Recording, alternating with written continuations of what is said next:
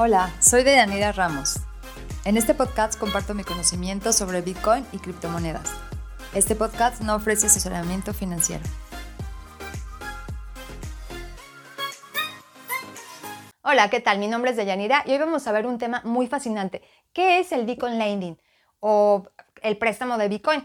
Tal vez esta palabra puede ser un poco extraña en nuestra lengua hispana, pero yo estuve investigando un poco y trataré de explicarte lo más sencillo posible. Este es un concepto que se utiliza en finanzas para referirse a los préstamos. Y esto se da entre dos personas, uno que presta el dinero y otro el que recibe, prestamista y prestatario. El primero le da una cantidad de dinero al segundo y estos acuerdan que en un determinado plazo de tiempo se va a regresar. En un sistema tradicional bancario, la banca es la que se encarga de hacer estos préstamos, utilizando el dinero de otros usuarios que lo depositan en sus cuentas. Este dinero lo presta a otros usuarios que requieren dinero para, no sé, para una casa, para invertir en su negocio, para iniciar un nuevo proyecto, etcétera, en diferentes cuestiones. ¿Por qué no hacerlo con su propio dinero? Porque seguramente en un inicio no tendrán una cantidad considerable para poder hacer operaciones por medio de training y conseguir algún ingreso. Y también puede ser porque necesitan dinero fiat para alguna eventualidad, pero no quieren vender sus monedas. ¿Cómo se obtiene el préstamo? Por medio de DeFi, que es las finanzas descentralizadas, en donde eh, quieren llevar al sistema tradicional financiero a una cadena de bloques, pero también incluyen créditos, en donde tú puedes pedir dinero o prestar dinero. Con los préstamos te transformas en un prestamista. En otras palabras, los préstamos te van a generar un rendimiento sin necesidad de que tú tengas que vender las monedas. Esto suena genial al inicio, pero el enfoque correcto es, en marzo del año pasado hasta hoy, el mercado se ha ido rejuveneciendo en estos últimos 10 meses. Existen dos opciones. La primera, plataforma centralizada, en donde tú prestas tus monedas a una especie de banco y ellos se los prestan a otras personas. En esta plataforma se tienen que verificar con el KYC, que es conoce a tu cliente.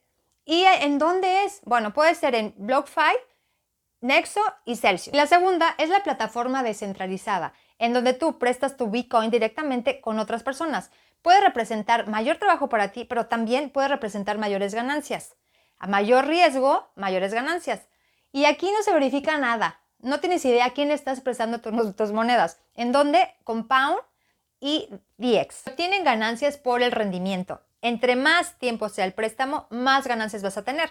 En el Bitcoin es del 3 al 6%. En una stablecoin es el 9%.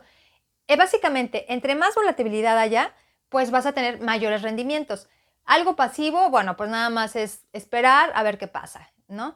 Y algo rápido, bueno, pues ahí ábrete una cuenta y entonces empieza a recibir el dinero diariamente. Puede existir una estafa, riesgo de pérdida, ni tus llaves ni tus monedas. Si prestas tus monedas eh, a otra persona, es decir, tus llaves, técnicamente pues ya no serían tuyas. Si prestas tu dinero a una persona y esa persona eh, pues quiebra, pues sería mala suerte. Pero también puede pasar en la plataforma. Puede ser que la plataforma sea pirateada. Aquí no existe un seguro como en un banco tradicional. Por ejemplo, en un banco tradicional, si hackean la cuenta, bueno, pues el dinero de la cuenta corriente se va, pero va a depender del banco, del tipo de inversión, si tienes un seguro o no tienes un seguro.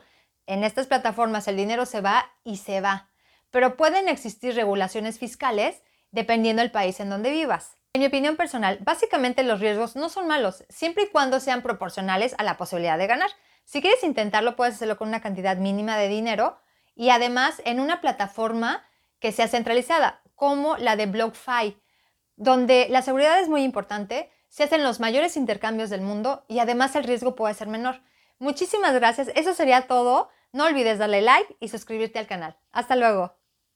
Finalmente, una recomendación que viene del corazón. ¿Sabías que también puedes obtener ingresos pasivos con criptomonedas sin vender tus monedas? Yo personalmente apuesto, por ejemplo, con la moneda criptográfica DFI. En pocas palabras, eso significa que presto mis monedas y recibo un rendimiento anual de alrededor del 50% en la actualidad. Es decir, incluso si el precio del DFI permanece constante durante un año, obtuve un beneficio del 50% con esto. Sé que suena totalmente fraudulento, especialmente si eres nuevo en el mercado de las criptomonedas. Si quieres probar tú mismo, también puedo recomendarte la plataforma llamada KDeFi, que también uso yo misma. Con mi enlace de referencia también obtendrás hasta 50 dólares gratis, dependiendo de la promoción, si te verificas y recargas tu cuenta con 50 dólares. Si te parece interesante y quieres probarlo, entonces ve a mi sitio web deyaniraramos.com slash K.